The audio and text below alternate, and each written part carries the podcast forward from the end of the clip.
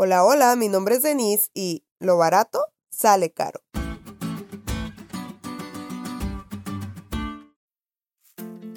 Este refrán popular lo usamos para referirnos a esas cosas que son más económicas pero de menor calidad y que al final terminas pagando más de la cuenta.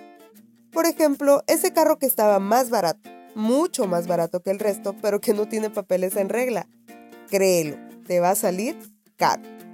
¿O qué tal ese servicio de maquillaje que estaba bien barato, pero que a una hora de tu evento te diste cuenta que fue un desastre?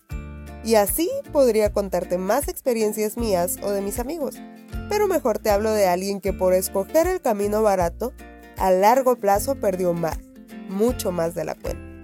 Acaz estaba en problemas porque el rey de los israelitas y el rey sirio hicieron sus problemas de lado por un tiempo para unirse contra Judá y usar sus recursos y mano de obra para defender sus intereses del rey de Asiria.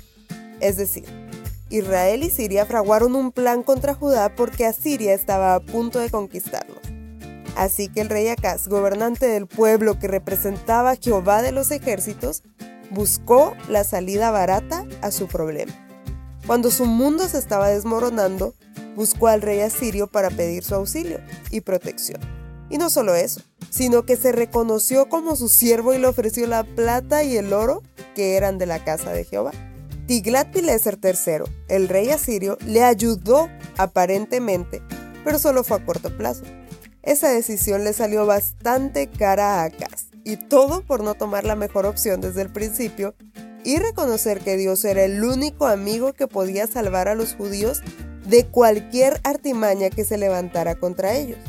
Bueno, la verdad era de esperarse. Acaz nunca fue capaz de tomar buenas decisiones, aun cuando estaba en calma.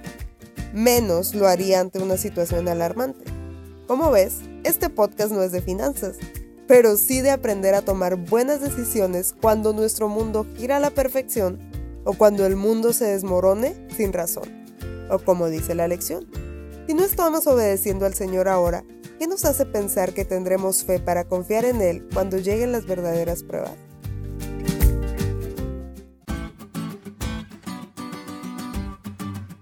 ¿Te diste cuenta lo cool que estuvo la lección? No te olvides de estudiarla y compartir este podcast. Es todo por hoy, pero mañana tendremos otra oportunidad de estudiar juntos.